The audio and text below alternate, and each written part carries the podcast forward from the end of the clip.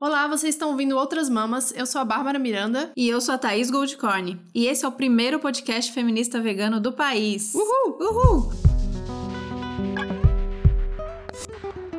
Ru contido. É.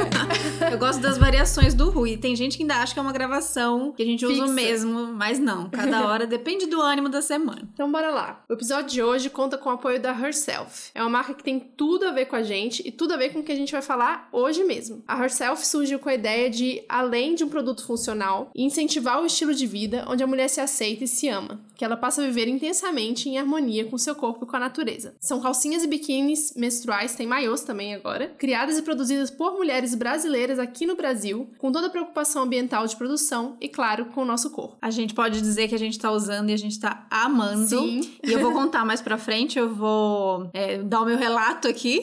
Que eu sou uma são uns quatro anos que eu sou uma fã incondicional do copinho e eu testei esse mês a calcinha da Herself e eu estou apaixonada, mas eu vou contar mais pra frente, porque hoje a gente tem uma convidada especial, a Vitória Castro, que é educadora menstrual da Herself, e ela vai falar com a gente sobre a relação do nosso corpo com ciclos menstruais, saúde. Bem-vinda, Vitória, se Bem-vinda. apresenta pra gente. Muito obrigada pela sua participação aqui hoje. Obrigada, meninas. É uma honra pra gente estar aqui. A gente admira muito o trabalho de vocês e tá representando aqui a Herself também. É muito gratificante pra mim, né? Eu sou a Victoria. Eu já trabalho com saúde feminina de forma autodidata há uns bons anos, desde 2014, quando eu ainda estava na faculdade, né? Minha formação é como bióloga e professora. E na Herself eu comecei a conhecer a marca ainda quando estava na fase de, de criação do produto, né? Quando ainda era um projeto. E acompanho todo esse, esse crescimento junto das meninas desde sempre. E entrei bem nessa parte de educação menstrual, porque a gente acredita que é muito importante, né? É muito além de ter um produto novo no mercado, enfim, é muito importante se quebrar o tabu sobre menstruação, né? Que foi o que a gente observou, que ainda é muito forte, né, em vários meios, e não é algo que se quebra de um dia para o outro, né? Existe todo um processo que as pessoas precisam viver, toda uma mudança cultural que está acontecendo, né, e que vai acontecer e que a gente espera que aconteça cada vez mais, né? E a gente precisa acompanhar isso, a gente precisa oferecer espaço de diálogo, espaço de construção de conhecimento coletivo, né? Então, a gente tem muito forte essa questão da educação, né? E eu tô aí para auxiliar nesse, nesse processo. Então, é basicamente isso. Legal. É, eu, eu sinto essa mudança, eu percebo essa diferença da relação de como a gente vê menstruação e como você falou. É claro que ainda tem muitos lugares e muitos, muitos contextos e que isso ainda é uma relação complicada, mas a, é, pela história Uhum. ali, minha, da minha infância, esse processo da adolescência, minhas amigas, é, e hoje eu percebo essa diferença com a relação com a menstruação, o que antes era motivo de, de vergonha, visto como um sangue inútil. Eu lembro tanto, eu sempre conto essa história aqui que eu lembro muito de um ginecologista que ia nesses programas de programa de tarde, programa de, de dona de casa, assim, de cozinha, e tinha esse ginecologista na, na minha adolescência. Ele ia nesses programas dizer como a menstruação era um sangue inútil, que as mulheres não precisavam menstruar. E eu abracei esse discurso na época e tomei por muito tempo pílula que para não menstruar, fiquei uns dois, três anos sem menstruar. Eu tinha ódio de menstruar, eu tinha ódio do, do sangue, tinha ódio muito da cólica, obviamente também. Mas ao invés de né, me conectar com isso, eu só odiava o fato de ser mulher Sim. e odiava o fato de menstruar. E como isso veio mudando quando a gente começa a olhar de uma outra maneira. Hoje eu sou ansiosa por menstruar. E, e é muito massa ver que quando a gente começa a falar sobre isso, a gente muda até a maneira que a gente enxerga, né? O nosso corpo e o nosso, e o nosso sangue. Total, gente. E eu fico pensando agora que, que tu falou do ginecologista, né? Já leio sobre isso há um bom tempo, né? E como professora bióloga, toda a faculdade que eu passei, que não se fala muito sobre o assunto, né? Na verdade, quase tudo eu fui buscando sozinha, lendo artigos sozinha, buscando informações, livros e tudo mais sozinha. Então sempre fui muito autodidata, porque realmente na faculdade a gente passa muito mal por isso. E sempre foi algo que me incomodou muito, assim, nas, nas aulas de biologia, que também eram as minhas preferidas na escola, e me incomodava muito, porque todo o discurso sobre ciclo menstrual, sobre menstruação, é sempre no sentido da reprodução, né? A gente aprende basicamente todo o sistema reprodutor e sexual feminino sempre no sentido da reprodução, né? De engravidar e ter filhos, o que já é algo bem problemático a partir desse princípio, né? E nesse, nessa visão que foi elaborada pelo patriarcado mesmo, essa é a visão patriarcal do, do nosso corpo, elaborado por ginecologistas homens brancos lá por século XIX. De acordo com essa visão, a menstruação seria uma falha, né? Seria a falha desse processo, aquele, aquela gravidez que não aconteceu, então é como se aquele ciclo tivesse sido perdido e todo esforço tivesse sido em vão, que não gerou um bebê, né? Então é sempre esse romantismo total que, na verdade, nem se encontra na natureza, né? Na verdade, talvez nem seja dessa forma, mas essa é a visão que fazia sentido quando se tem a mulher no papel que ela se tem na sociedade. Então essa foi a visão ginecológica que encaixou. E esse médico realmente é muito famoso, né? Ele tem um livro onde ele chama a menstruação de sangria inútil. E, cara, dá para refutar, né? refutar ele em vários argumentos, assim, porque pela visão dele, uh, o corpo feminino serve para reproduzir. Começa por isso, né? Serve para alguma coisa, reproduzir, reproduzir, reproduzir várias gravidezes na sequência. E isso não encontra tanto, tanto nos fatos biológicos que de fato acontecem na natureza, né? Que são muito mais complexos do que isso. E esse tratamento da, da menstruação como uma perda inútil de sangue, né? Como se fosse uma falha desse processo de engravidar que não aconteceu, ele acaba reduzindo todo o ciclo menstrual feminino à menstruação, somente, né? Considerando apenas o perder sangue, né? É uma visão muito simplista e eu acho que antes de tudo a gente precisa ir nesse movimento de entender a menstruação como um sinal de saúde, né? E ver a menstruação como um processo natural, fisiológico, que é consequência de todo um ciclo menstrual, né? Todo um ciclo de produção de hormônios, todo um ciclo saudável, né? Que se conecta com a gente de várias formas e que mostra pra gente vários sinais de saúde, né? Que a gente pode observar a partir da observação de todo esse ciclo, né? Então, eu acho muito importante a gente seguir nesse movimento de, de, de construir conhecimento juntas, trazer informações, né? Porque muitas vezes a gente uh, chama o ciclo menstrual todo só de menstruação, né? A gente confunde um pouco o que, que é o que. E é muito importante que a gente, né, seja protagonista, nós que temos ciclos menstruais, sejamos protagonistas de resgatar toda essa história, de entender o ciclo, né? E claro, significar ele da melhor forma pra gente, né? Conforme o que significa pro nosso ser individual, né? E tendo a noção do coletivo sempre, né? Então, isso é algo que mexe muito comigo, essa questão do, do sangue ser visto como um desperdício, como uma falha. E eu acho que a gente precisa urgentemente caminhar uh, na direção contrária a isso, né? E eu também percebo esse movimento, eu acho que, que tá mudando, né? E nós somos as protagonistas dessa mudança, sabe? Ai, muito bom. É muito bom ouvir você falando tudo isso, porque até tive uma conversa recente num grupo de amigas, assim, e uma delas falou: gente, eu entendo todas as questões do feminismo, mas uma coisa que não desce para mim é a questão da menstruação. Tipo, não acho legal, não consigo ver como legal. E aí eu acho que vem muito dessa questão, né, que a gente não percebe o quanto que a gente é ensinado que a gente só menstrua para reproduzir, né? E não como uma medicina do próprio corpo, assim, de entender como o nosso corpo funciona, cada sinais que ele vai dando ao longo do ciclo, né, em cada período do ciclo, né, a quantidade de cólica que a gente sente ou deixa de sentir, aonde a gente sente, o que, que a gente sente em qual parte do corpo, tudo isso significa muita coisa. E a gente perdeu essa conexão total com o corpo, né? Então é muito bom ver esse resgate e ter pessoas como você que pesquisam tanto e tem tanto a dizer sobre isso, né? E não deixar homens brancos héteros falarem como que a gente tem que funcionar. Isso é muito Exatamente. bom. É que da minha experiência, eu, eu sempre tive uma, uma reação meio de vergonha, assim, com a menstruação, principalmente quando eu era mais nova, né? Eu demorei para menstruar, eu menstruei com quase 17 anos. Ou não? Ah, é, é quase sete anos. Caramba. Porque eu tinha, enfim, eu tava com a saúde toda desequilibrada, eu era muito, muito magra, eu tive que fazer dieta para engordar, eu não tinha gordura no corpo suficiente para menstruar. E isso é bom ressaltar também, né? Pessoas muito magras, que são modelos, atletas, que têm baixo índice de gordura, não menstruam. E isso não é necessariamente uma coisa legal, né? E eu tive que começar a fazer essa dieta para engordar quando eu cheguei no peso ideal, aí eu menstruei. Então, para mim, era uma coisa de tipo, eu queria muito, porque eu queria fazer parte do clube das meninas que menstruavam, mas ao ao mesmo tempo eu não queria porque eu sabia que ia ser ruim, né? Porque sempre me disseram que era muito ruim. Então, todos os momentos seguintes a isso, o que eu pude me medicar para não sentir dor, para não me atrapalhar, para não parar minha rotina, que eu sempre fui uma pessoa muito ativa, eu fiz, sabe? E só depois, agora com 28 anos, 29 anos, que eu parei e falei, bora entender isso aqui, como é que funciona. Exato. E é muito engraçado como essa dualidade funciona, né? Uma menina pré-adolescente, adolescente, que ainda não menstruou, por exemplo,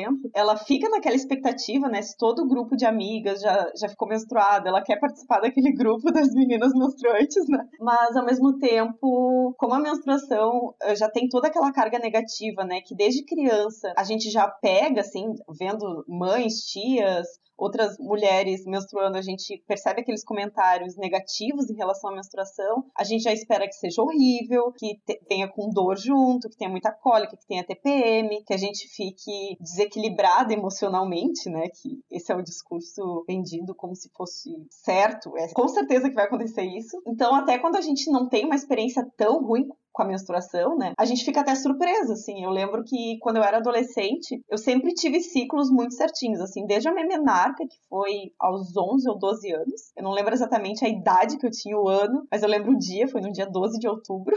Essa memória eu fiquei. Acabou e... criança pra você.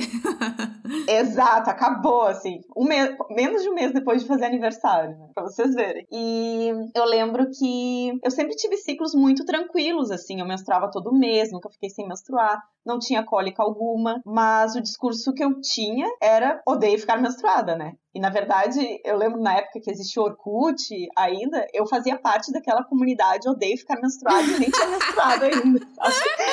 Ai, lembrei disso agora, sabe? Então, esse é o discurso vendido, né? E na foto da comunidade no Orkut era um absorvente com menstruação, sabe? Então, ou era uma foto de pacote de absorvente, não lembro direito, mas era alguma coisa relacionada ao absorvente descartável. Né? Então, eu já sabia que ia ter todo aquele estresse e tudo mais, ao mesmo tempo, ai, queria porque é o sinal de tu ficar grande, né, de tu crescer, ainda é um marco muito forte, né, na, na vida de quem menstrua, assim, né, a primeira menstruação, mas sabia que ia vir muita coisa ruim junto, e quando não veio, eu fiquei surpresa, assim. Claro, que a gente sempre ressalta, assim, e eu sou muito apoiadora disso, é que como as vivências são particulares para cada pessoa, né, a grande questão não é obrigar as pessoas a gostarem de menstruar, né, a gente não tenta em nenhum momento, nem necessariamente romantizar a menstruação, nem fazer com que pessoas que muitas vezes não têm uma experiência legal mesmo, sentem muita dor, enfim, gostem de ficar menstruadas, né? Eu também, se eu, se eu fosse escolher, eu prefiro outros dias do meu ciclo menstrual que não no período menstrual, sabe? Eu prefiro, eu tenho várias potencialidades, assim, que eu, que eu consigo observar uh, de habilidades, de criatividade, todas as diferenças ao longo do ciclo. E eu tenho minhas fases preferidas. E a minha fase preferida não é a menstruação, mas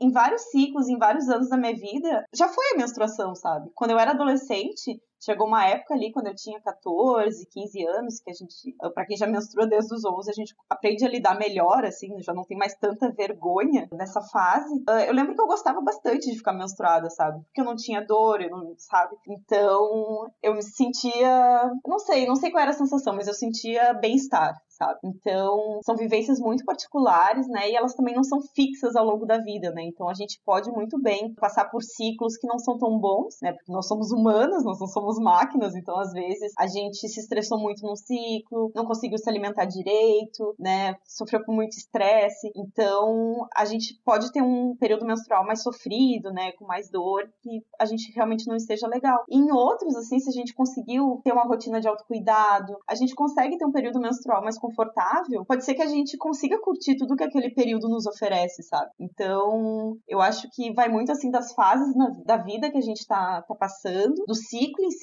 e de como a gente significa isso no nosso Sim. interior, sabe? É, eu acho muito legal isso que você falou, que quando eu é, acho que a gente começou a falar mais disso na internet e, né, vários perfis falando sobre isso, várias mulheres dando seu relato de, ai, meu sangue, como agora, sou uma mulher espiritualizada, incrível com isso. E eu recebi alguns relatos assim, ai, Thaís, tipo as amigas da Babi. ai, Thaís, fico mal quando eu vejo pessoas falando isso, porque eu me sinto horrível, eu odeio, eu tenho dor, ou muitas vezes quem tem problemas mesmo, questões de ovário policístico, ovário policístico endometriose, e a pessoa fala, vocês falando em amar seu sangue, amar a menstruação, eu quero tirar meu útero, eu odeio esse processo. Coisas fortes, assim. E aí eu fico pensando que é muito isso. Eu acho que a gente tem mesmo que falar sobre isso, porque a gente vinha odiando por outras questões, a gente vinha odiando pelas questões do tabu, do nojo, por ser mulher mesmo e conectar isso com, né, questões, como você disse, do patriarcado. Então é massa a gente entender como nosso corpo funciona. Eu, por exemplo, não tive essa, não lembro, mesmo falando de menstruação, de falando de como a gente poderia se sentir, quais as potencialidades de cada momento do ciclo, por exemplo. Se eu soubesse disso, eu me preparava melhor para depois uhum. não ficar me ferrando, chorando de cólica, não entender a TPM, não entender as sensações, né? Mas também tomando cuidado com o discurso, entendendo que a gente quer que, né, todo mundo possa ter acesso a esse conhecimento, mas a partir disso entender que para algumas pessoas simplesmente não vai rolar. Não nesse momento? Perfeito. né? É, é muito uma coisa de, de não querer enfiar a goela abaixo, uhum. sabe? É muito de oferecer para as pessoas uma, uma nova forma de olhar, né? Porque o olhar que é o senso comum é ali do uma coisa neutra, que é ruim, mas continua sendo neutra, até um sangria inútil, sabe? Então, oferecer um novo olhar para as pessoas, elas uhum. entenderem o que que significa a menstruação e que ela é parte de um ciclo e que esse ciclo ele está de acordo com a nossa saúde, que a gente precisa dele para funções vitais do nosso corpo, outras funções que a função assim de todo o sistema produtivo e sexual vão muito além de simplesmente sangrar. Até a gente passar por isso, a gente precisa oferecer a informação para as pessoas e elas vão ressignificar isso isso da forma para elas. Talvez algumas pessoas, de fato, nunca consigam, ao menos, estar confortáveis durante o período menstrual, por exemplo. Talvez muitas não consigam, mas talvez elas consigam entender o que, que pode ajudar elas a melhorar isso? Se elas entenderem, ah, tais coisas interferem nisso, aumentam a dor, talvez elas consigam manejar melhor, né? E, e ter um, um bem-estar um pouco maior, né? É muito de, de respeitar essas vivências particulares das pessoas, mas oferecer também uma possibilidade de que o conhecimento, de que a informação seja poderosa em dar para elas uma possibilidade de viver aquilo com maior conforto e, enfim, sabe? É, eu acho que você falou a palavra-chave aí, que é ressignificar, né? Não é nem impor, uhum. nem fazer com que as pessoas entendam o nosso jeito de ver, que a gente ressignificou de um jeito que faz sentido pra gente, né? É isso. Ressignificar não quer dizer que eu não sinta cólica, que não tenha algumas horas ali no mês que eu fale, putz, queria não menstruar. Não hoje, né? Hoje não, não hoje, hoje não. Normalmente é, o, é, normalmente é o dia que tá ruim, sabe? Mas é um momento de reflexão. E eu lembro que uma vez eu recebi um texto de uma amiga por WhatsApp que ela dizia mais ou menos, eu não lembro direito exatamente o que cada parte dizia, mas falava assim: ah, se você sente dor na região dos rins é porque você exagerou muito em tal coisa, ou você tá sentindo muito medo. E isso fez muito sentido para mim, sabe? E a partir daí eu comecei a observar e comecei a anotar esses sentimentos todos. E por mais que eu sinta todo mês, eh, nesses últimos três meses, por exemplo, eu senti muita cólica, como há muito tempo eu não sentia. Mas foi bom porque foi um período que eu consegui parar para refletir sobre isso e o que, que eu poderia melhorar, o que, que eu poderia ressignificar na minha vida, sabe? Esse momento de pausa, assim, que a gente não tem mais mais, né? A vida que a gente leva hoje em dia não permite que a gente tenha esses momentos de pausa, de reflexão. E eu acho que ressignificar é a palavra correta, assim, para esse momento e o que, que a gente quer conseguir com entender a nossa menstruação, né? Exato, e a partir do momento que a gente consegue respeitar esses momentos, né? E eu sei que isso muitas vezes acaba sendo um privilégio, né? De cara, no teu primeiro dia de menstruação, tu poder trabalhar mais em casa, tu poder ficar mais sentada, isso é um enorme privilégio, né, de quem pode uh, manejar a sua rotina, mas Sim. eu acho que a gente consegue incorporar uma certa rotina de autocuidado, mesmo com uma vida corrida, assim, como der, sabe? Ter pelo menos uma, um saquinho, um tecidinho quente que dê para colocar na região do ventre, sabe? Pequenos cuidados que, porque a gente merece isso, sabe? A gente precisa disso e, e muitas vezes, por a gente não conseguir oferecer talvez todo o conforto que a gente precisaria uh, nesse momento, a gente acaba largando tudo de mão e sofrendo mesmo, e é isso aí, né? Mas precisa de uma maior compreensão, assim, das pessoas, de entender que certas dores não são frescuras, de que certas dores também não são normais e simplesmente, ah, porque é mulher que menstrua, então essa dor é normal, né? A gente acaba naturalizando muitas dores que, que são problemas mais profundos, né? Que deveriam ser investigados, que muitas vezes são, são físicos mesmo e que precisam de, de um tratamento, de um acompanhamento. A gente acaba naturalizando tudo isso com um discurso de que sentir dor é normal, né? E se a mulher tem que sentir dor. Então, isso acaba sendo maléfico em todos os sentidos da nossa vida, sabe? Porque se naturaliza, inclusive, dores que são patológicas, né? Não se tem um cuidado, assim, todo cuidado que se tem com mulheres, geralmente é, é bem aquela coisa. Ai, perdi a palavra agora, mas é como se fosse muito. Um... Ai, perdi a palavra, meninas. Não é, não é patriarcal, é como se fosse muito aquela coisa que, que a gente quer a relação que a gente tem com os médicos que a gente frequenta, né? Ai, realmente perdi a palavra, que droga.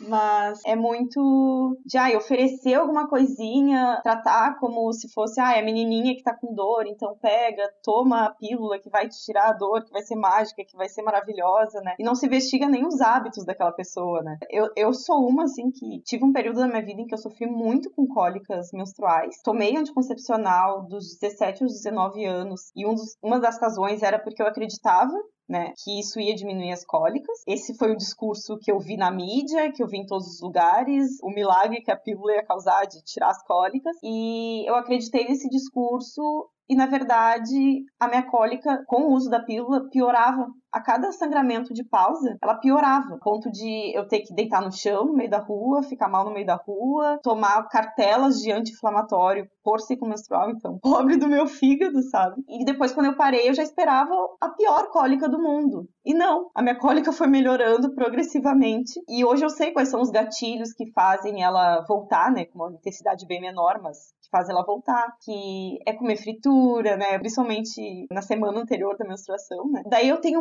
mecanismos para evitar esses gatilhos, né? Não comer a fritura que vai, que eu sei que vai me fazer mal, sabe? E não se estressar, não, não sabe? É, é, muito essa rotina de autocuidado ela começa bem antes do, do período menstrual, porque eu já sei tudo que pode acontecer, sabe? E quando o corpo colabora e quando eu não sinto nenhuma dor, hoje em dia eu já não tomo nem medicamento mais, né? Nenhum tipo. Eu até agradeço assim meu corpo, obrigada por estar me retribuindo todo o cuidado que eu, que eu tentei oferecer, sabe? Da melhor forma que eu podia, né? Naquele ah, momento. Legal. Então, é muito da relação, assim, que a gente tem. E é muito maluco que é isso, né? Nessa sociedade do, do desempenho, assim, né? No trabalho, a gente faz tudo errado com o nosso corpo, porque tem que trabalhar loucamente, tem que estar sempre ativo, sempre bem, sempre dando o melhor e tudo na nossa potência máxima. Só que o nosso corpo não funciona assim e ainda assim a gente, não conhecendo o nosso corpo, a gente coloca açúcar, fritura, álcool, dias antes de menstruar, Sim. não tá ligada que o pé é bom esquentar o pé, que tem umas relações, aquela coisa que eu lembro de falar quando minha avó falava para não lavar a cabeça. Uhum. Eu falava, ai, vó, cala a boca, o que você tá falando? Tem nada a ver, isso é lenda. Então, a, a, minha geração, acho que a geração da minha mãe, daí depois a minha, já veio negando tudo que as outras mulheres mais antigas já sabiam uhum. e a uhum. gente veio dizendo bobagem. É só eu fazer tudo isso aqui, posso andar com o pé descalço, posso comer o que eu quiser, posso beber. Aí depois vai me dar uma cólica do cão e aí eu vou meter um remédio de cólica fazia isso. Logo que eu menstruava, eu já tomava um uhum, remédio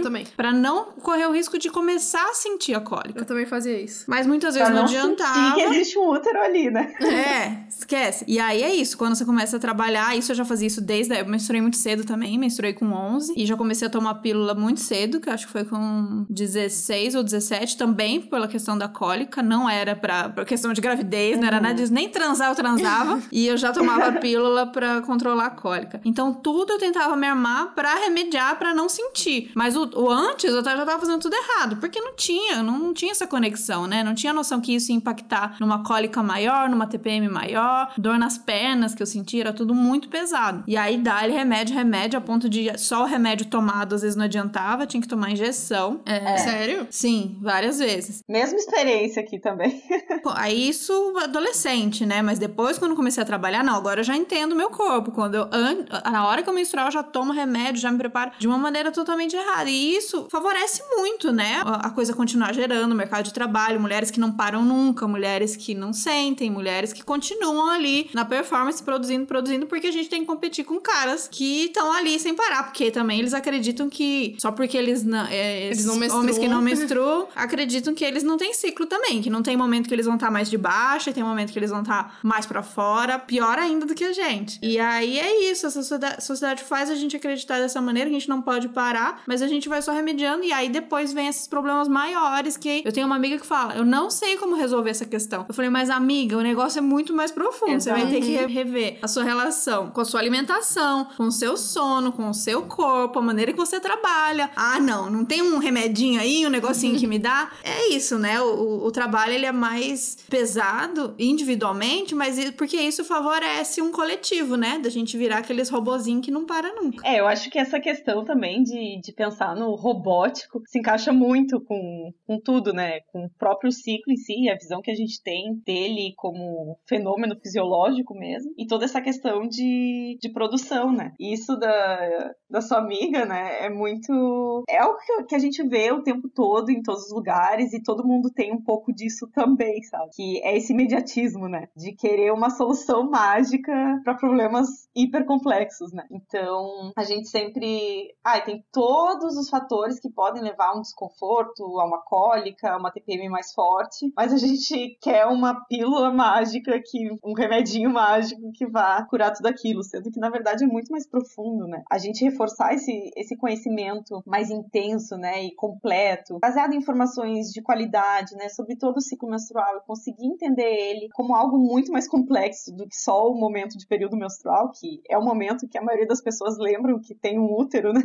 Então, a gente fazer esse movimento é super importante, né? E ter um espaço de diálogo onde a gente possa conversar sobre isso, pessoas que vão ouvir a gente depois e que vão comentar e que vão dividir com a gente as experiências. É maravilhoso, Sim. é muito necessário, sabe? É, e eu acho interessante também a gente falar sobre o quanto que a gente muda ao longo do tempo, né? Que a gente acha que vai ser exatamente isso que a gente falou desde o começo. Todo mundo, a gente ouve desde pequeno que a menstruação é uma coisa dolorida, que a mulher sofre porque tem que sofrer, porque é mulher, e tem TPM porque ficou triste que não engravidou. Rola umas, umas coisas meio aleatórias, assim, né? Que a gente ouve ao longo do tempo. E é muito contraditório, na verdade. Eu nunca esqueço, eu com 11 anos de idade, as, algumas meninas da minha sala menstruando, e elas ganhando, tipo, lingerie, buquê de flores, chocolate dos pais, ah, sabe? Porque tinha ficado menstruada. E gente, estão com... tem até joia. Estão comemorando o quê? Deve ser horrível, né? Que eu ainda não tinha menstruado. E ao mesmo tempo você, tipo, ah, comemora que a pessoa virou uma mulher, mas ela ainda não pode engravidar, então tá meio errado ainda no meio do caminho. Porque antes disso você não tem uma função social, você é uma criança. Depois você tem a função social de ser mulher, mas você ainda não pode ser mulher, porque você não pode transar ainda quando você é muito nova. Então é muito contraditório. Eu acho que a gente vive essa contradição e isso ajuda a afastar muito, né? E uma coisa que eu observei no meu corpo, assim, eu não sei se vocês observaram alguma mudança muito grande. Uhum. Meu ciclo sempre foi muito regular e eu demorei para entender isso, porque eu também tomei muito tempo de anticoncepcional. Depois que eu parei, eu descobri que ele era realmente muito regular, é 28, 30 dias sempre, tranquilo. E eu sentia dor nos rins sempre, na região dos rins, como se tivesse, eu tivesse dois pesos, assim, apoiados na base da minha coluna, sabe? Eu sentia sempre isso. Uhum. E aí, desde o começo do ano, que eu fiz um processo de limpeza todo, assim, de tomar vários chás, não sei o quê. E aí eu comecei a sentir no útero mesmo. E hoje em dia eu sinto meu útero, eu sinto eu menstruando, o útero funcionando, sabe? Isso é muito doido, assim, a gente realmente se reconectar e ressignificar, não quer dizer que acabou a dor, mas só que mudou de lugar e agora eu entendo um pouco melhor esse processo nisso de o que, é que eu posso fazer antes para não sentir tanta dor, ou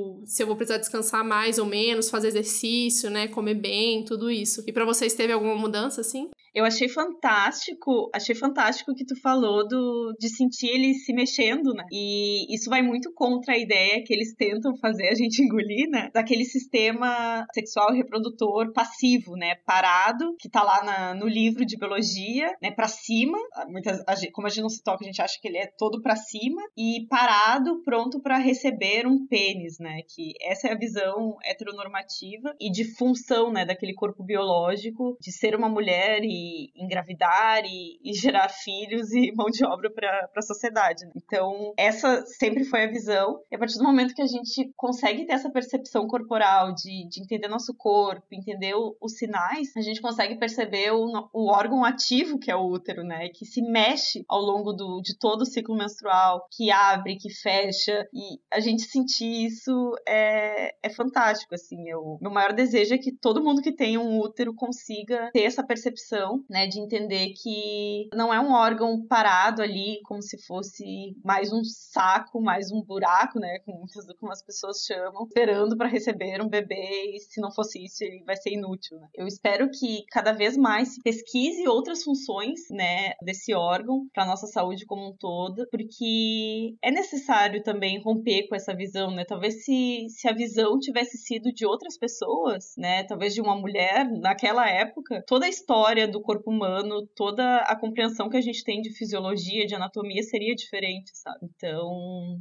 vai muito assim da gente conseguir observar isso e realmente a partir daí, né, a partir da informação, a gente consegue uh, respeitar também todas as vivências diferentes uh, da nossa, né? E não forçar ninguém a nada, mas de fato oferecer um novo olhar, um olhar que não é trazido há muito tempo, né? Porque tudo que existia antes é apagado, é colocado como menos do que outros conhecimentos atuais da, da medicina ginecológica, que basicamente caça muitos problemas, apenas problemas, problemas, problemas, e a gente perde a visão do todo, né? De que aquele útero tá dentro do corpo de alguém que tem suas vivências, tem suas experiências e as coisas estão todas interligadas, né?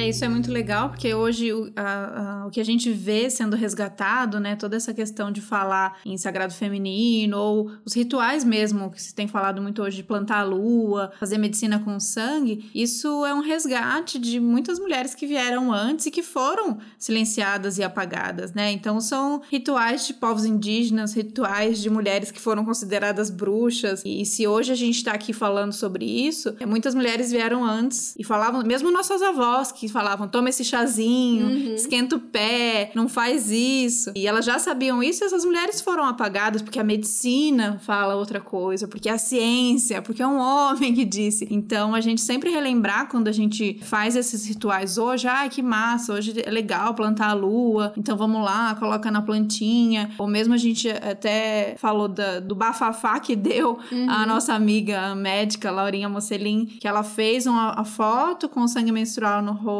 E isso viralizou de uma maneira péssima, né? Aquele, como é que é aquele babaca? Danilo Gentili compartilhou Gentili. isso no Twitter. Isso virou é, muitos ataques a ela, né? gente, lógico, chamando de porca, chamando de tudo quanto é nome. Mas, a gente lembrar não acho que... sangue nojento, mas não precisa passar na cara, né? É, passa bosta, então, na cara é. teve até isso. Então foi bem pesado, mas é, é, a gente que fala sobre isso e a gente vê como uma reconexão, mas a gente lembrar que a gente não tá criando isso, isso uhum. né? Olha que massa, um monte de mulher agora falando em rituais, mas é a gente voltar mesmo e reconhecer quem já vinha falando disso e que as mulheres já sabiam disso há muito tempo. A gente é que por um período foi silenciado e foi apagado e agora parece que a gente está descobrindo a roda. Exatamente, né? E, e essa ideia também do, do sangue menstrual como lixo, né? Sempre veio muito reforçada com, com os produtos que homens também criaram para nós, descartáveis, né? E a questão, então, se o sangue fica ali naquele absorvente descartável, pega, tira e joga fora, né? Ele faz parte daquele lixo, né? Então, joga fora, né? E o fora que fica aí por pelo menos 100 anos, né? Porque tem muito plástico ali, enfim, são muitos resíduos produzidos, né? Que não tem como serem reciclados, enfim. Então, a ideia que a gente tem desde sempre é bem o, o sangue como lixo, como sujo, como nojento. E toda essa ideia de nojo de sangue, né? A gente vê que não é de um sangue qualquer, né? Porque violência tem o tempo todo e todo mundo adora compartilhar no WhatsApp sangue de violência e tudo mais, ver filme de violência, jogos violentos, tudo. Todo... Ninguém se importa com, com sangue, né? A questão é, é o sangue que sai pela vagina, né? Porque a vagina é vista como suja. Então é toda uma, uma misoginia estrutural, né? Que possibilita que só se veja o sangue como nojento. E não é porque é sangue, é porque ele sai de uma vagina. Então, se uhum. vaginas são nojentas, o sangue menstrual é nojento. É muito legal, assim, ver como a, cada mulher ressignifica isso para si, né? E falando, assim, própria Herself, né? Tem várias. Nós temos muitas clientes plurais, assim, então a gente tem pessoas que usam as calcinhas pelos aspectos funcionais, né? E pelo conforto, tem outras pessoas que usam Exato. como uma ferramenta uhum. de autoconhecimento como um todo, assim, já tendo esse contato maior, né? Com o próprio sangue, né? Tem que lavar, vai reutilizar, enfim, então já é uma abertura. E muitas mulheres que usam a calcinha, porque possibilita também plantar a lua, né? Então, deixar de molho, pegar aquela água, regar suas plantinhas, sabe? Nutrir suas plantinhas com o sangue menstrual que foi produzido com muita energia e muitos nutrientes envolvidos também. Isso é demais, assim, porque embora a gente não, não use, assim, a narrativa do sagrado feminino, até porque como marca a gente também tem muitos debates, nós somos pessoas por trás, né? A gente entende que é muito importante não se apropriar de, desse tipo de narrativa e de outras, mas elas são muito importantes assim para que cada pessoa consiga ressignificar a sua menstruação da sua forma, né? E, muitas pessoas levam assim para esse lado mais de, de resgate, ancestral, né? Tem a ver com a própria espiritualidade, enfim. E isso é demais, né? Possibilitar isso, essa reconexão é, é fantástico. É, o meu processo de mudança veio através do, do copinho, né? Do coletor menstrual. E é isso, a gente falando de se sangue, se o nosso sangue fede, fui descobrir que não uhum. depois do copinho porque o que é terrível é aquele absorvente descartável. Uhum. Aquilo é que não é legal e a química toda daquilo deixa realmente uma coisa Exatamente. muito fedida, esquisita e que você quer se livrar daquilo e que aqueles dias acabem logo para você poder voltar a usar propósito, né? a sua calcinha em paz. Então, com o copinho que eu pude perceber que o sangue não tinha nada de nojento, e aí fui percebendo essas mudanças, a cor, e a quantidade que eu menstruava, que não era tanto quanto eu imaginava. Eu imaginava que era uma cachoeira sem fim.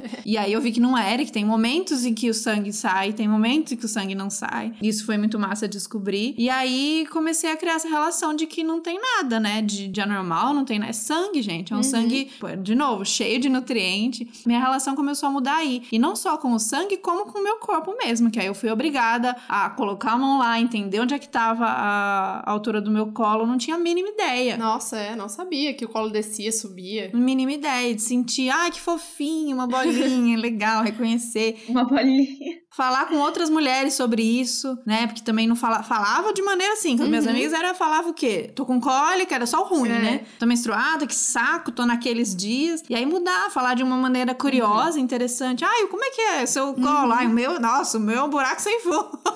o meu é super alto, o copinho some. Ah, não, o meu já é mais curto, tive que cortar. Então a minha relação começou a mudar a partir daí. E eu tô bem há uns 4, 5 anos, feliz da vida com o meu copinho. E aí, esse mês, essa última menstruação, resolvi testar a calcinha da Herself. E eu amei. Eu achei que eu não ia gostar, porque eu ia ter de novo aquela sensação de ficar. Sujo, né? É, de estar a menstruação encostando. Mas, meu, eu achei que fica super sequinho, não fiquei uhum. incomodada. Uhum. E achei legal também o processo. Foi outro processo que eu tive de viver, de deixar de molho e ver o sangue sair ali no molho. para mim foi uma outra, um outro ritual que eu adorei também. É, eu, eu era usuária, assim, do coletor, né? Ainda uso em alguns momentos. Desde 2014 foi também o impulso para falar de menstruação, né? Estudar sobre menstruação e mudar toda essa relação. E eu fui, na verdade, uma das primeiras testadoras dos protótipos da, calcinha, sabe? E para mim, ai, vai ser muito difícil me convencer, né? Porque a gente muitas vezes usando coletor, a gente fica acostumada com aquela sensação de, de estar sempre seca, levemente úmida, né? Só da, da lubrificação natural. Então a gente não sente mais o sangue descendo. Então a gente se acostuma nisso e se acostuma com aquela rapidez, né? Praticidade. Tirou, lavou, já coloca de novo, né? Que vira até um processo automático. E de uns tempos para cá eu comecei a, a ressignificar isso também, sabe? Da importância, assim, de, de pegar aquela calcinha e lavar e ver aquele sangue saindo, sabe? E a cor que ele faz, né?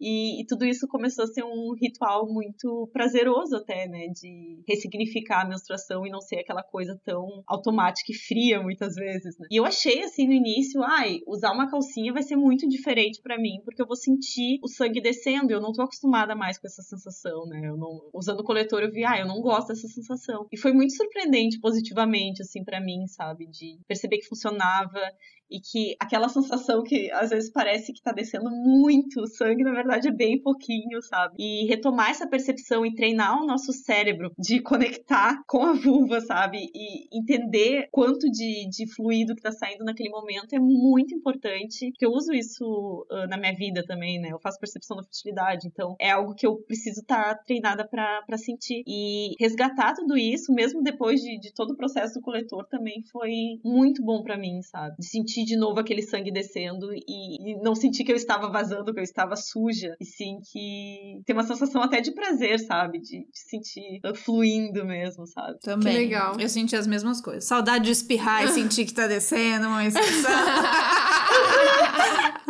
você tá sentada há muito tempo, a hora que você levanta. Não, foi gostoso. É, cara, eu sempre tive muito, muito nojo, né? Então, o primeiro momento que eu consegui colocar o OB, eu usei o OB até chegar e colocar o copinho. Foi bem marcante para mim, assim. Também foi 2014, mesma época. Já tá na uhum. hora de eu trocar o meu copinho, na verdade. E eu sou que nem você, Vitória. Eu uso até hoje, mas é porque eu tenho um fluxo muito alto durante dois dias, assim, bem alto mesmo. Então, às é... vezes, se eu for sair a de casa. É igual, então... É, se eu for sair de casa, eu sei que a calcinha sozinha não vai segurar, não vai dar tempo de trocar, aí eu saio com o copinho e a calcinha, assim, é desse nível. Então é bem diferente do da Thaís, que é bem pouquinho, né? Uhum. Mas esse mês eu testei para ver quanto tempo ia segurar. Eu queria ficar só com a calcinha para ver quanto tempo ia segurar e segurou bem, assim, dentro do, do esperado. Quando começa a ficar molhado, quando você começa a sentir molhado é porque tá na hora de trocar. Uhum. Então é meio que um sinal meio óbvio, assim, né? Tipo, ah, tá na hora de trocar. Absorvente eu tinha pânico, terror e pânico, porque sempre virava, colava no meio da perna, gente. Que coisa horrível, absorvente. Jesus amado. Horrível, Mas, e entra, entra no meio da bunda. Ah, é um ah, é horrível, assim. é horrível. Eu, Mas no início, eu achei, mas será que a sensação vai ser parecida? Mas não foi, é completamente diferente, assim. A própria sensação uhum, da é muito pele. diferente. Com absorvente parece que tá sempre saindo sem parar, assim. Não, não tem momentos que tu sente o sangue saindo e depois não sente nada, né? Porque é assim que a menstruação sai. Com, com absorvente parece que tá sempre saindo e sempre Sim. molhada e sempre abafada. Não sei explicar, faz muito tempo que eu não. É exatamente isso, essa relação, assim. O copinho também me deu uma salvada, porque eu me sentia muito presa. Eu não gostava nem de sair de casa quando tava menstruada, né? Tinha essa opção de não sair de casa. Porque eu ficava muito, tipo, vai vazar, vai ser um desastre. Eu menstruo muito durante dois dias, tenho fluxo muito alto. E o copinho me trouxe essa liberdade de poder fazer exercício, de poder sair, ficar horas fora de casa, né? Isso foi muito bom. E aí, quem ressignificou isso para mim foi a Bia Sabor, que ela falou que acha legal deixar fluir, pelo menos nos últimos dias dias, né? Então eu falei, putz, vou começar a usar mais. E aí hoje em dia eu uso o copinho de meio, dois dias no máximo, e o resto dos dias, que eu fico menstruada cinco dias, eu uso a calcinha o tempo inteiro. E é realmente essa sensação que vocês relataram, assim, é muito bom você sentir o quanto que tá saindo, a cor, a textura. E isso a gente não sente, né? Quando a gente simplesmente pega o absorvente e joga uhum. fora, quando tá usando o OB ou quando tá usando só o copinho. Isso é muito legal. Exato, é, é muito percepção corporal, assim. Então, eu tenho valorizado cada vez mais a essa, sensação. Eu também, assim, cada vez menos eu tenho usado o coletor justamente para que eu também acho importante essa, essa sensação, assim. A Bia é ótima, né? Eu adoro hum, a Bia. Maravilhosa. E além da sensação maravilhosa de tudo, de usar copinho, de usar calcinha, de saber que a gente não tá aí deixando esse absorvente, que além de ser horrível pra gente, fica aí no, no meio ambiente por um bom tempo, uhum. poluindo. Não consigo conceber que a gente vai. Quantas vezes, quantos absorventes a gente usa por ciclo? Muito. E a gente vai jogar isso numa sacolinha e que isso vai para um lixão e vai ficar lá por muito tempo. Não faz o menor sentido. Então, obviamente, se a gente tá aqui falando, você tá aqui ouvindo, se o seu problema é medo de se adaptar, acho que tem várias opções, né? Tem absorvente de pano, tem a calcinha, tem o coletor pra gente tentar. A gente sabe que isso ainda não chega a todas as mulheres, que aí é uma questão é, social, política, uma questão de saúde pública mesmo. Então, mulheres em situação de rua, as mulheres encarceradas, que isso é um enorme problema, ou onde menstruar é mais tabu do que é aqui. Uhum. Como chama aquele documentário marav maravilhoso que a gente viu? Absorvendo o Tabu. Absorvendo o Tabu, é. Mulheres na Índia. É, então, obviamente, a gente sabendo de todos esses recortes, mas se você tem condição de refletir sobre esse absorvente descartável, que é cheio de química, que vem de uma indústria podre, que muito provavelmente polui no antes, testa em animal, usa muito recurso, depois que vem para você, te faz mal, te faz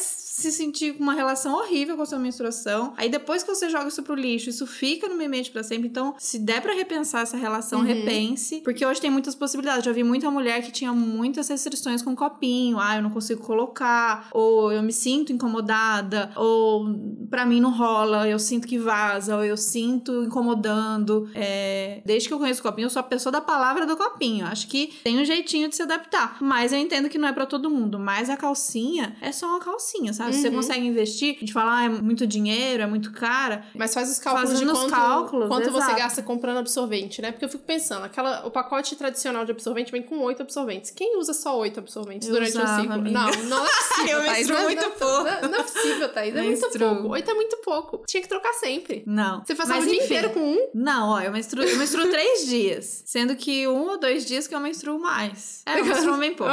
Sempre menstruei bem pouco. Mas enfim, é, muita, é muito absorvente que você fazendo a conta ali, rapidinho você uhum. paga, né? A Vitória vai saber falar melhor quanto que você consegue pagar isso. Então vai juntando o dinheiro uhum. desse, desse absorvente, vai botando uma caixinha ali até você conseguir investir. E dá pra ter, acho que depende muito de quando você menstrua, mas acho que dá pra, dá pra ter três calcinhas. Depende, você, depende. Depende muito, mas acho que com duas ou três calcinhas você consegue resolver. Esse eu, eu, eu, tentei sobreviver esse ciclo com duas calcinhas e deu certo. Eu sei que eu menstruo pouco, mas então enquanto eu tava com uma, usei naquele dia, deixei de molho, já lavei, pendurei, usei a outra e consegui ir trocando assim. Mas acho que o ideal, ideal seriam três ou quatro. Se pegar uns dias de sol, né? É, dias de sol, dias exato. de sol. Mas secou bem, viu? Eu achei que ia demorar mais por ser mais grossa, que ia demorar muito mais. Uhum. Mas secou bem num dia ali, pegando um ventão ali na lavanderia. Secou legal. Vitória, você sabe se a Herself tem esse cálculo de quanto tempo você paga os absorventes? Então, assim? é que depende muito de quanto cada pessoa usa de, de pacotes, enfim, por mês, né? E existem aqueles casos de pessoas que, que não menstruam todo mês, né? Então é um cálculo que, que varia muito, né? É difícil, assim, de, de estimar. Mas o investimento de uma calcinha, pensando assim num, numa menstruação bem padrão, né? Todo mês, que se use um pacote, né? Embora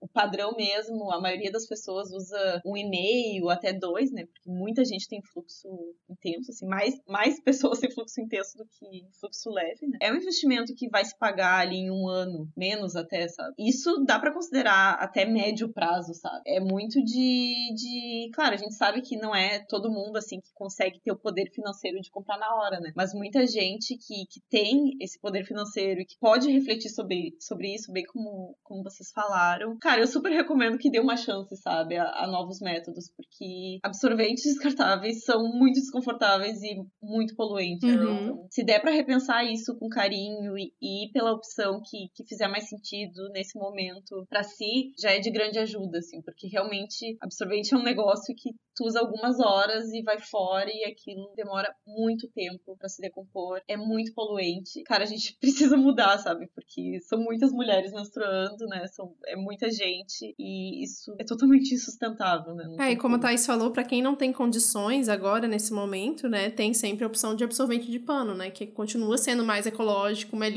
que muitas pessoas não sabem que absorvente é cheio de químico, então muita gente tem alergia, igual o bebê tem alergia à fralda, a gente tem alergia a absorvente também. Eu tinha alergia a alguns alguns absorventes. Então, usar o de pano é sempre uma opção melhor, né? Até você conseguir ir juntando e investir numa calcinha, que é bem confortável. Exato, são, são formas de, de, de ir seguindo, de, de tentar, né? E a gente apoia todas elas, né? A redução de impacto dentro das possibilidades atuais de, de cada pessoa. Muito importante isso. É, e aí, tá, você falou do Absorvendo Tabu, né? Que é um documentário maravilhoso. Eu acho que a gente pode falar de mais dicas, né? Além do nosso episódio com a Bia Sabor, que a gente fez quando? Eu nem lembro mais, já faz muito tempo já.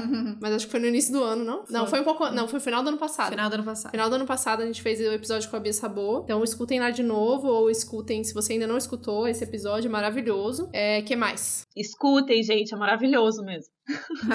Tem aquele livrinho muito massa também, que é A Origem do Mundo. Uhum. Esse fica de dica aí, Sim. é um livro muito legal. Nós temos lá na equipe esse aí também, que são os quadrinhos, né? E pra quem quiser também uma, uma leitura bem importante, assim, no sentido bem sociopolítico mesmo, como as, como as gurias falaram, leiam Presos que Menstruam, porque aborda como é a menstruação nos presídios femininos e realmente é uma situação muito complicada, né? A Nana Queiroz, que foi quem escreveu o livro, ela investigou em vários presídios em todo o Brasil, né? Claro, ele vai muito além de menstruação, né? Mas o que ele expõe é justamente essa falta de recorte, né? Do, do poder público de não reconhecer a menstruação como um problema social, né? Conseguir fornecer protetores menstruais, fornecer dignidade menstrual, como a gente chama, né, para todo mundo, e, e, nisso se encontram vários grupos em situação de vulnerabilidade, né. E nos presídios, o nome é, é bem sugestivo mesmo, é presos que menstruam, porque elas são tratadas como homens, né, como pessoas que não têm esse recorte, que não menstruam, né, e se a gente for ver toda a a questão do, do, sistema de saúde e do poder público, produtos de, de, menstruação, né, que no caso provavelmente seriam os absorventes descartáveis nesse primeiro momento, eles não estão na cesta básica, né? Então, ah, papel higiênico é um item de necessidade, mas absorvente ou qualquer outro protetor menstrual não é. Tem toda uma questão de descaso, né? E a gente também debate muito sobre isso e a gente fica se perguntando se isso é simplesmente as pessoas que fazem esses programas e que pensam tudo isso, elas esquecem né, que mulheres menstruam e que precisam de protetores, porque senão elas vão menstruar na roupa e isso vai impedir com que elas tenham acesso a várias coisas, não vai fornecer uma higiene adequada, elas vão ficar mais propícias a infecções, enfim. Ou simplesmente não fazem porque é um tabu e não querem perguntar e não querem falar sobre isso, né? Será que é falta de sensibilidade ou será que sabem, mas não falam porque é um tabu, sabe? É algo muito importante da gente se pensar, assim, porque ainda existe pouco dado no Brasil sobre isso, né? Quando a gente fez a nossa ação do, do Dia da Higiene Menstrual, né, que a gente fez um, um ato aqui no, no Parque famoso aqui em Porto Alegre para chamar atenção para isso. E é uma data que no mundo ela já é bem conhecida e aqui no Brasil a gente mal ouve falar, assim, que é dia 28 de maio, né? Que é o Dia Mundial da Higiene Menstrual, justamente para falar dessa questão que de pobreza menstrual, né? Que é a tradução do, do nome como se fala em inglês, né? E de conseguir oferecer para grupos que não têm acesso a protetores menstruais, a uma boa higiene menstrual, né? Higiene aqui não, não se trata de limpeza simplesmente, né? Mas acesso à água, acesso a papel higiênico, acesso a um banheiro, né, com porta, coisas muito básicas que pra gente, assim, acredito c'est tout. Para boa parte das pessoas consegue ter acesso a consumir esse conteúdo que estão nos ouvindo agora. São coisas tão básicas que a gente nem imagina como seria estar menstruada na chuva, na rua, sem acesso a um banheiro, sabe? Sem ter um papel higiênico, sem ter nada, sabe? É muito importante, é, algo, é um problema bem complexo, assim, e ele é muito do descaso, assim, do, do poder público com uma situação dessa, sabe? E é falta de, de tato mesmo, de que metade das pessoas menstruam, poxa. Então isso deveria ser, tudo isso deveria ser item de necessidade básica, né? Uhum. Nossa, você falando sobre isso, eu lembrei que uma vez eu vi, lá em Brasília mesmo, eu tava passando na rua, e aí tinha uma, uma mulher em situação de rua morrendo de chorar porque tinha acabado de ficar menstruada. Eu lembrei disso, foi a primeira vez que eu refleti sobre isso, tipo, vendo ela na rua e ela tava chorando porque ela estava menstruada e ela não tinha o que... É, não tinha absorvente, nem não cal... tinha que muitas fazer. vezes nem calcinha. Muitas vezes nem calcinha, né? Então, lembrei disso agora, tipo, era uma memória que eu tinha apagado na minha cabeça. Sim, e quantas vezes a gente se lembra, né, de, de de ter alguma coisa na bolsa, na mochila que possa oferecer para alguém que está em situação de rua, né? Porque a, a, gente esquece, assim. Mesmo a gente sendo, a gente passando por isso, a gente menstruando também, a gente esquece, né? Porque como a gente tem acesso ao básico, a gente esquece, né? Que muita gente não tem, então a gente nem consegue imaginar como seria. E é total uma questão de dignidade, né? Exato. Uhum. Ah, muito obrigada, Vicky. Adorei Nossa, a demais. conversa. Quem quiser acompanhar também o seu trabalho, a gente, né, tá falando muito aqui da Herself, a gente agradece muito esse episódio. A Herself, a gente agradece pela iniciativa, são mulheres brasileiras investindo em tecnologia aqui dentro para fazer essa calcinha que tem melhorado muito a vida de muitas mulheres e ressignificando a nossa relação com ela e melhorando questão do meio ambiente. Mas quem quiser seguir, acompanhar também o que você fala, o seu trabalho, fala aí pro pessoal. Assim, acompanhe também muito o blog da Herself, né? Tem muito conteúdo lá, escrito por mim sobre saúde, sobre vários temas, né? Ah, a gente investe muito nessa produção de conteúdo, né? Que a gente chama também de educação menstrual. E é isso.